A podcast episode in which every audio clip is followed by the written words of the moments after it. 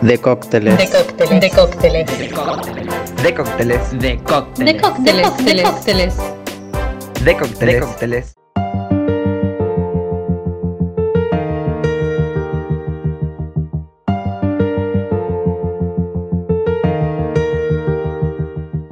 Bienvenidos a De Cócteles, el espacio de respuesta al VIH-Sida del Baído. Mi nombre es Gustavo Casals y hace bastante tiempo que no hacemos un De Cócteles y les voy a contar por qué antes de presentar a, mis invitados de hoy.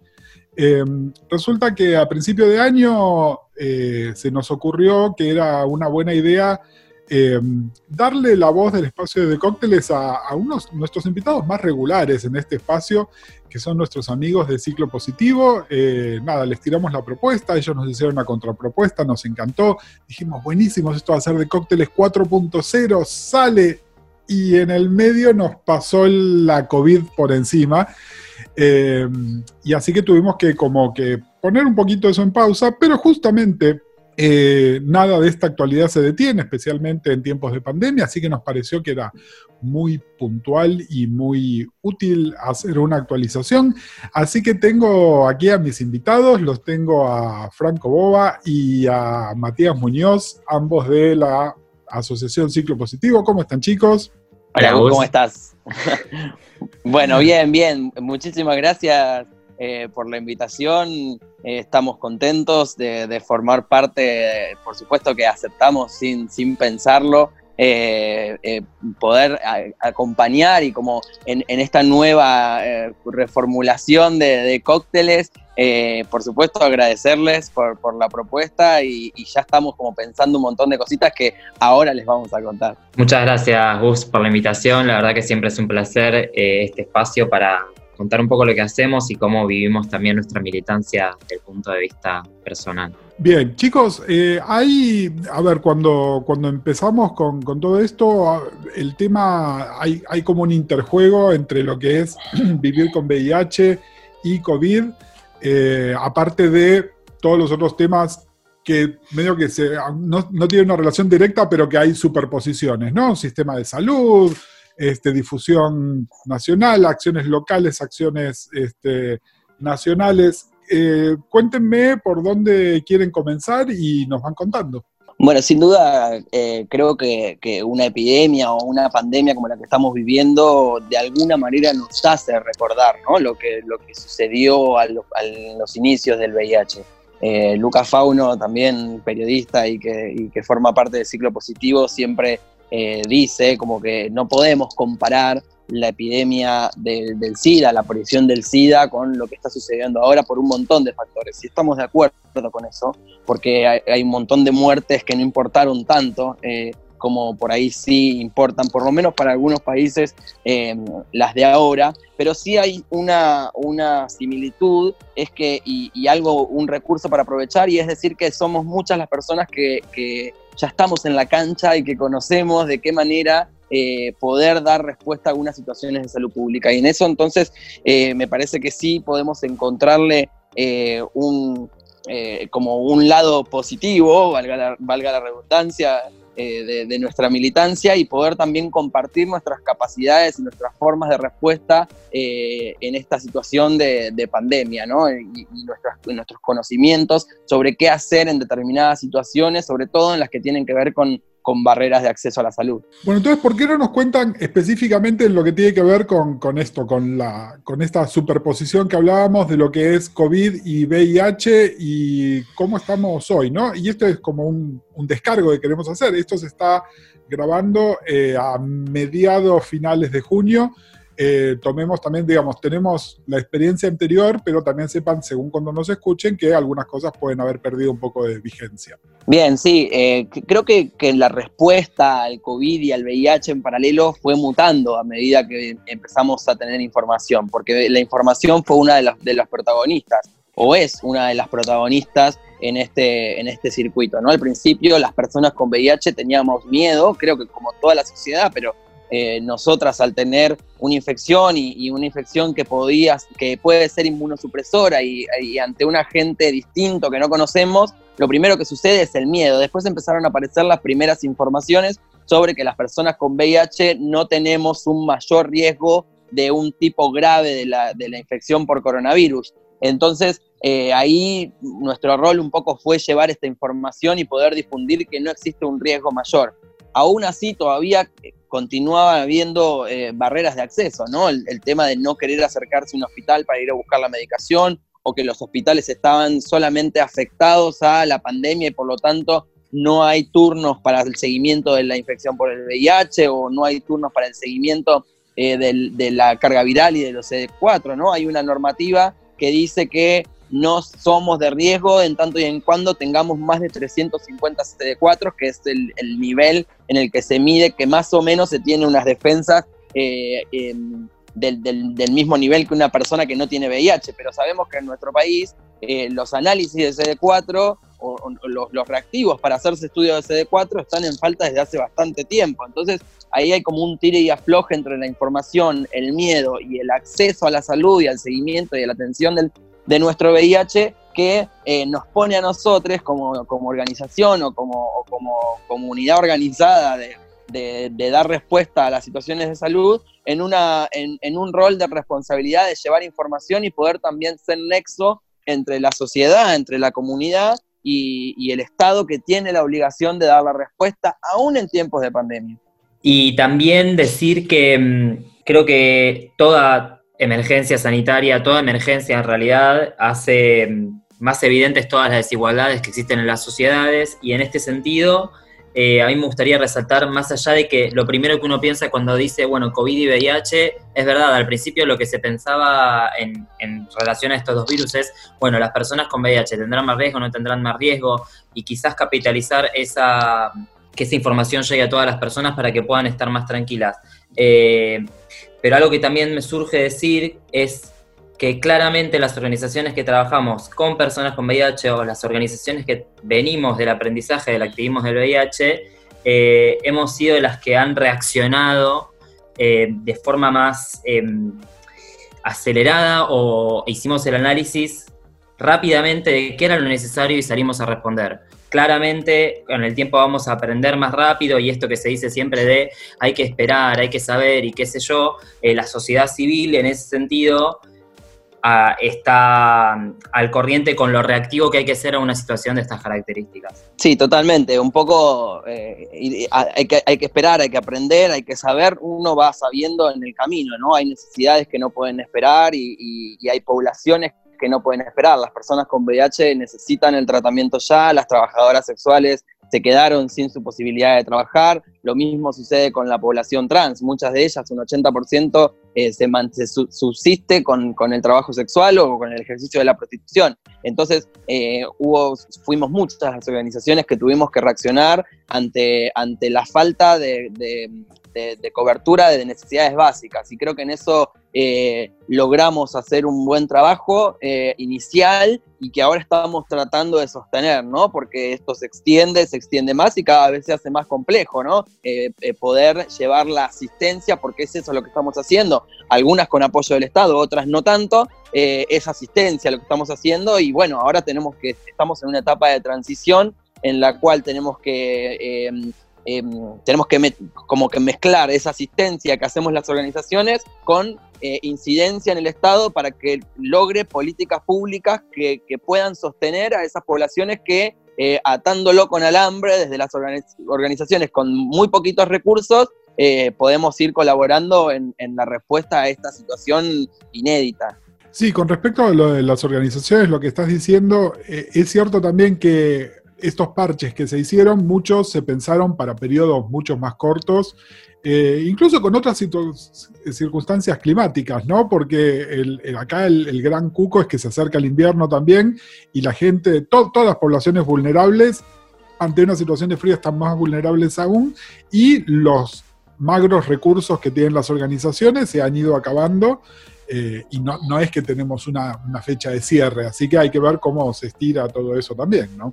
No, totalmente. Nosotros desde Ciclo Positivo em, empezamos eh, cuando, cuando, cuando se desató el, aislamiento y la pandemia y los más casos y la mayor cantidad de casos, eh, empezamos a trabajar en, la sostenibilidad de la adherencia. ¿no? Para nosotros era muy importante que la gente pudiera tener su medicación Y a partir de esto empezamos a, hicimos un acuerdo con el Ministerio de Salud de la Ciudad de Buenos Aires y retirábamos la los, retiramos, porque actualmente lo hacemos, los medicamentos de la gente y los llevábamos a su domicilio, además de hacer acompañamiento y de pasar a modalidad virtual nuestros grupos, de seguir respondiendo las consultas de vulneración de derechos y, derivándolos a los organismos del Estado que son eh, competentes en la materia, este, este sistema de distribución nos, nos, fue cansando también, porque era mucha gente, teníamos mucha demanda de personas que necesitaban su distribución, y desde el Estado nos decían que no había recursos para apoyarnos en esta tarea.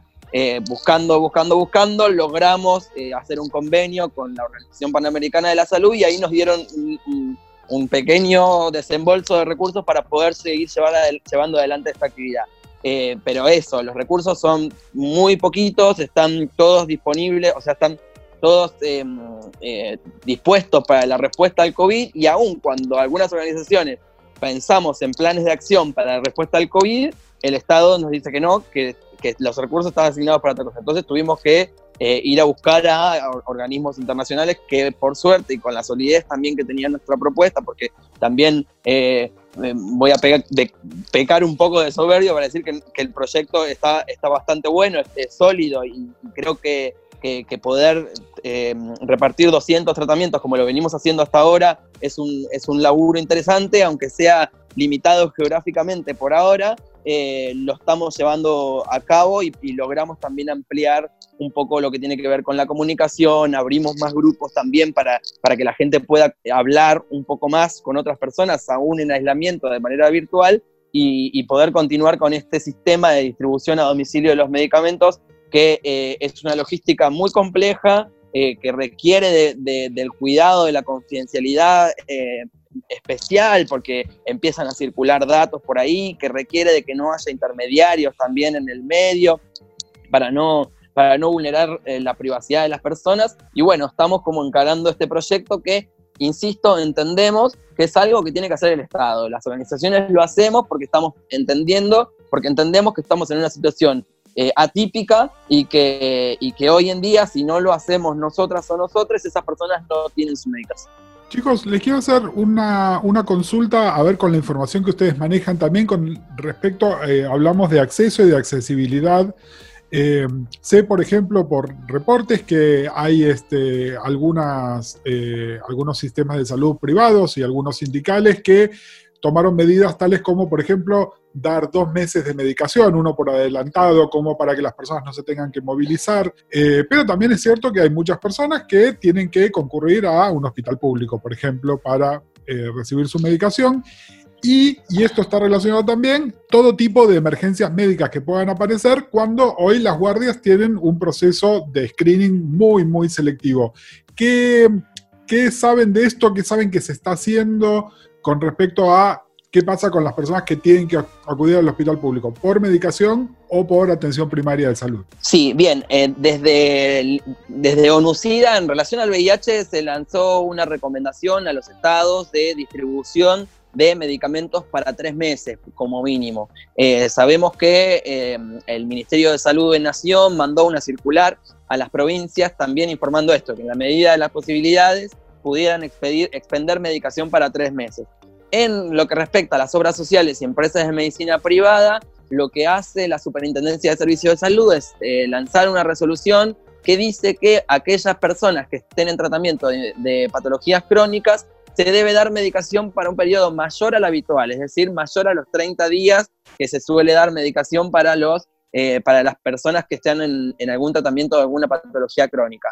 Esto se cumple muy a medias, tanto en el sistema público como en el sistema eh, privado. Por eso, en este momento estamos eh, distribuyendo ya, está girando por ahí una, una encuesta eh, para hacer un relevamiento sobre barreras de acceso a la salud en este sentido, ¿no? Como tanto para personas con VIH como para personas que no tienen VIH y forman parte de alguna población clave o alguna población vulnerada, ya sea trabajadoras, trabajadores sexuales, población eh, de la diversidad o personas migrantes o refugiadas.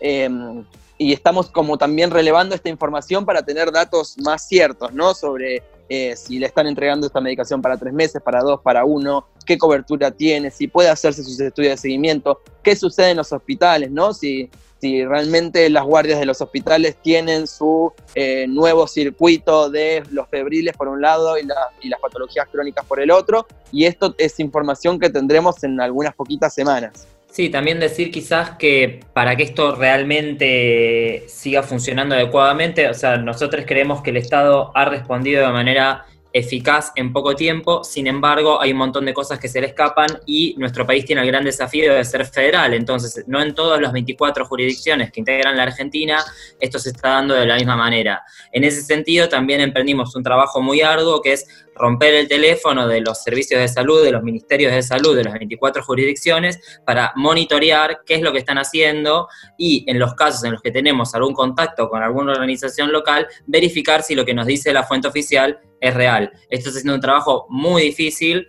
así que invitamos a cualquier persona que quiera sumarse, cualquier organización. La verdad es que si bien el Estado está respondiendo, sin las organizaciones soplándole al oído, esto no va a, llegar a donde tiene que llegar, que es que pasemos esta situación con la menor cantidad de daños posible. Eh, chicos, una de las cosas que, que, está pasando es que está circulando muchísima información, mucha de ella no chequeada, mucha de ella malintencionada.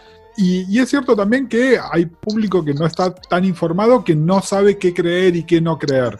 Eh, quería ver si podían tirarnos una reflexión sobre eso también y como referirnos a fuentes de información que sean las confiables, digamos. Bien, Gus, si este es un problema que identificamos desde el principio y no solamente desde el punto de vista de que hace tiempo que a la prensa argentina se le cuestionan muchas cosas en cuanto a lo sesgada de la información, lo amarillista de los titulares, eh, la falta de fuentes que sustenten los dichos que dicen, eh, pero más allá de eso, hubo un, esto se hizo global con el tema del coronavirus porque hasta las sociedades científicas más serias empezaron a contradecirse en el mismo paper. Entonces, realmente eh, se hizo muy confuso para las personas que, desde las personas que leen el diario hasta las personas que leemos la última revista científica del mes, eh, muchas veces leíamos cosas que se contradecían en sí mismas y esto que te digo, a veces en el mismo trabajo se contradecían. Entonces, en el afán de dar respuesta a una situación que generó mucho miedo y desesperación, se generó muchísima mala información, eh, sin muchas veces, a veces es malintencionada, ¿eh? eso también hay que decirlo, pero sin la mala intención, simplemente con la necesidad de dar respuesta a todas las preguntas que se abren eh, de esto, qué es lo que va a pasar con la economía, cuándo voy a poder salir de mi casa, si salgo me muero, qué es lo que pasa. Eh, entonces, el diario que me dejaron en la puerta, ¿me contagia o no me contagia? ¿Lo prendo fuego? O sea, todo eso eh, que de entrada no tuvo una respuesta validada en datos, porque cuando algo recién aparece no hay datos, eh, empezó a tener todas las respuestas de extrapolar una investigación que se hizo en un virus parecido o en tal lugar pasó tal cosa, bueno, pero mi cultura no es la misma, mi economía no es la misma. entonces, eso para explicar un poco por qué la infodemia no es culpa de nadie a priori, al principio, después ya sí, a esta altura quizás ya podemos empezar a responsabilizar a quienes difunden miedo, pero en principio es algo natural con, una, con algo de las características de avance que tuvo esto. Después, en cuanto a qué recurrir, eh, yo diría que recurrir a fuentes oficiales, recurrir al ministerio, recurrir a ninguna fuente indirecta. ¿Por qué? Porque cualquier fuente indirecta que no esté citando la fuente de lo que dice eh, puede estar actuando por otros intereses. Y, por ejemplo, en el momento en el que yo decidí creer un mensaje, si no tengo tiempo de verificarlo, por favor no replicarlo. La cantidad de cadenas de WhatsApp que circularon es, es tremendo. Eh, y eso infunde muchísimo miedo y el miedo no nos lleva a ningún lado. Yo creo que uno de, de, los resultados positivos o, algo, un, punto positivo que, tiene, que tenemos en nuestro país, acá en Argentina, es que por lo menos el Ministerio de Salud eh, eh, es una fuente confiable. Esto siempre me gusta em, decirlo en, los vivos y en las charlas y donde me invitan siempre a charlar, que hay otros países en los que el Ministerio de Salud no es fuente confiable y el problema de la infodemia en, la sociedad, en esas sociedades es mucho mayor. Acá por lo menos tenemos la seguridad de, siempre decir, podés ir a chequear en el Ministerio de Salud que todos los días te da un reporte de los casos, que tiene una, web específica de información de vías de, cómo se previene, de qué es lo que hay que hacer, de qué es lo que se sabe, de en las definiciones de casos que se van actualizando eh, a medida que va avanzando eh, esta, esta epidemia tan cambiante. Y me parece que eso también es para valorar, ¿no? El, hecho de, tener una fuente oficial que nos brinde información confiable eh, y poder también, desde, por lo menos desde la sociedad civil, derivar a que la gente se pueda informar desde ahí. Por supuesto, también las organizaciones también construimos información y también intentamos posicionarnos como un actor de información confiable. sí, a ver, eh, me encanta lo que están diciendo, coincido, y, ante la duda, la fuente oficial, ¿no? Aunque no esté actualizada al último minuto, sí por ahí con, los casos, digamos, con la información de datos más dura, pero sí con lo demás. Y algo que decía Franco antes eh, sobre, bueno, al principio no tenemos datos, sí lo que tenemos, y este es un aprendizaje también de, del VIH-Sida, ahora lo que tenemos es la estructura, ¿no? Es decir, una vez que entran esos datos sabemos qué hacer, cómo cursarlos. Y hablando de este tema y hablando de información, nosotros compartimos desde el Baído este, eh, la noticia de que Franco es algo así como el embajador de la campaña Igualí. ¿Por qué no nos contás un poco, Franco, cómo, cómo es eso? Y aprovechamos para hablar del tema que es uno de nuestros puntos comunicacionales claves aquí en De Cócteles. Eh, esto me remite a la primera vez que, vine al programa con Mati y hablamos de Igualí desde el punto de vista de nuestra militancia eh, como pareja y además desde el punto de vista personal y de cómo esa militancia que empezó con algo personal se, se, llevó más allá al saber, al yo darme cuenta en ese momento, Mati era un activista de, de trayectoria en ese momento, no era mi caso, eh, y, em, y empecé a ver lo grande que era esa, esa campaña y en base a eso fue empezar a pensar, bueno, eh, ¿cómo replicamos esto acá en Argentina? En el medio llegó la oportunidad de la beca de la Sociedad Internacional de SIDA, presentamos el proyecto y salió. Y eso es lo que, lo que terminó pasando. Terminé becado para hacer un proyecto que difunda la campaña en Argentina, un proyecto federal, un proyecto que involucre a las, otras jurisdicciones además de Buenos Aires. Eh, y lo, más hermoso de todo esto es que en ese momento fue como, bueno, esto es. Yo ahí como que empecé a ver em, la importancia de dialogar con quien sea, con todas las personas que puedan hacer que esta campaña sea cada vez más grande y que llegue en todos los formatos que se pueda. Y ahí empecé a entender el desafío y el privilegio que yo tuve, porque mm, uno cuando ve su lugar de privilegio, de decir, bueno, yo puedo entender toda esta información científica y técnica.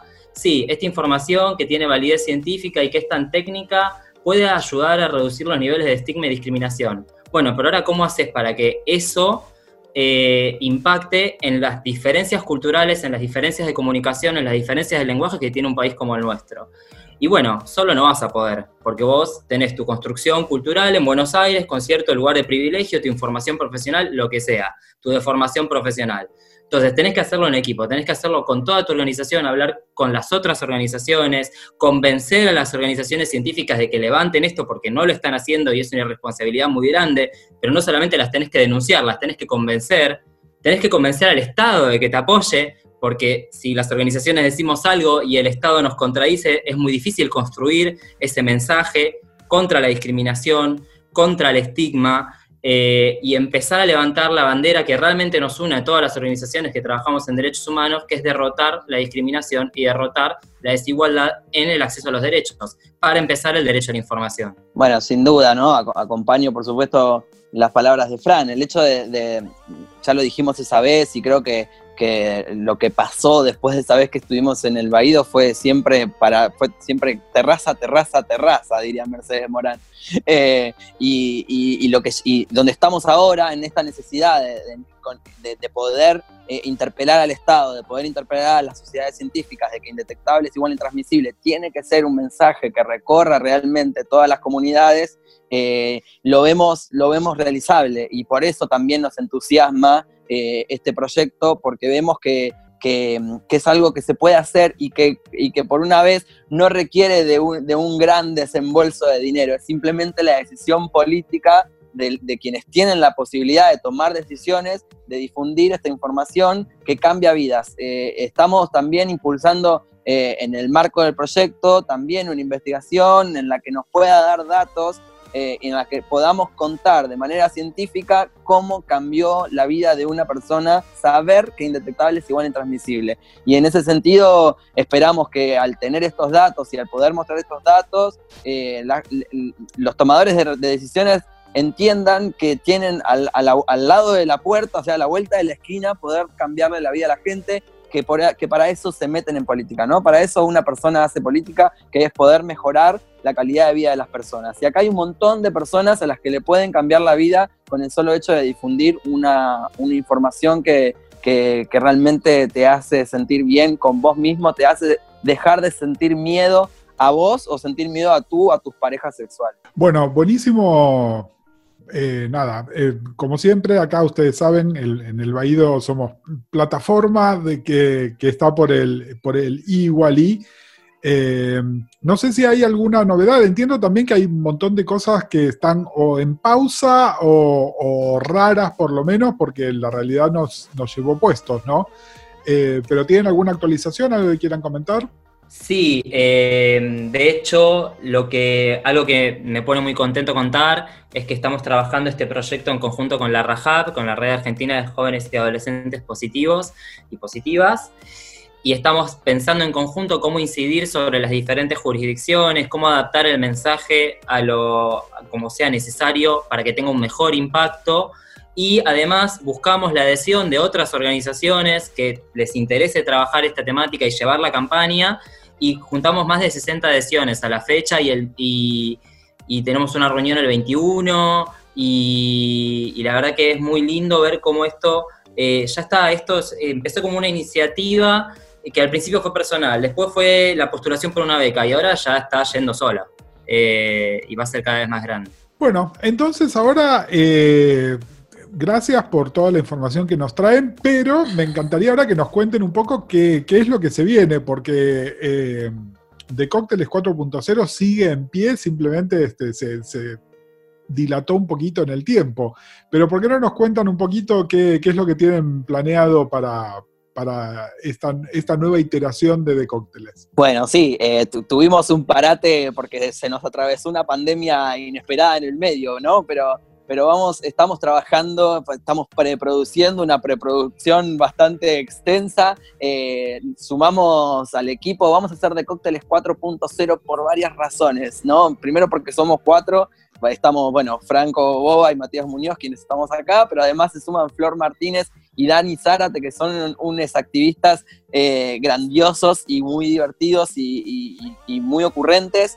Eh, y además también porque entendemos que, 4.0 es una forma de, eh, ir más allá, ¿no? De, no, es 2.0 de la virtualidad ni 3.0 de, una nueva versión de la virtualidad. No, es, es, envolvente y, por eso, y por eso de Cócteles 4.0.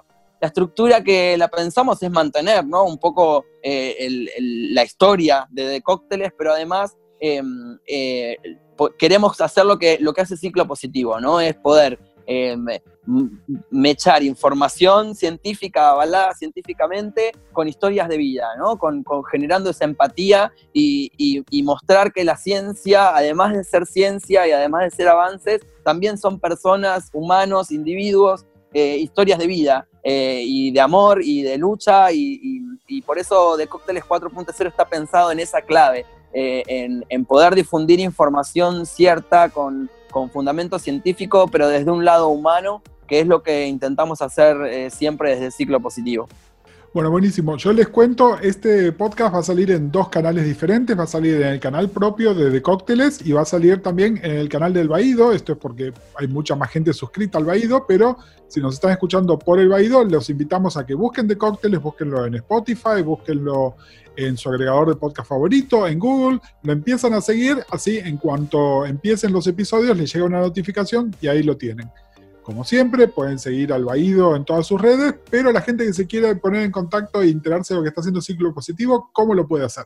Bien, eh, en cuanto a ciclo positivo, nos pueden seguir en las redes sociales, en Instagram, en Facebook, en Twitter. Tenemos una página en la que, que es ciclopositivo.org, en la que pueden encontrar, además de los proyectos que vamos haciendo, información acerca de COVID, todo lo que se vaya avanzando en cuanto a permisos de circulación eh, en Buenos Aires y en todas las provincias, lo vamos actualizando ahí. Pueden poner ciclopositivo.org barra eh, coronavirus. Perdón, el link correcto sería ciclopositivo.org barra corona. Perfecto, entonces ahí pueden encontrar toda la información eh, actualizada por el tema del corona, pero obviamente Ciclo Positivo, además en el sitio sin la barra encuentran toda la información y se pueden poner en contacto con ustedes.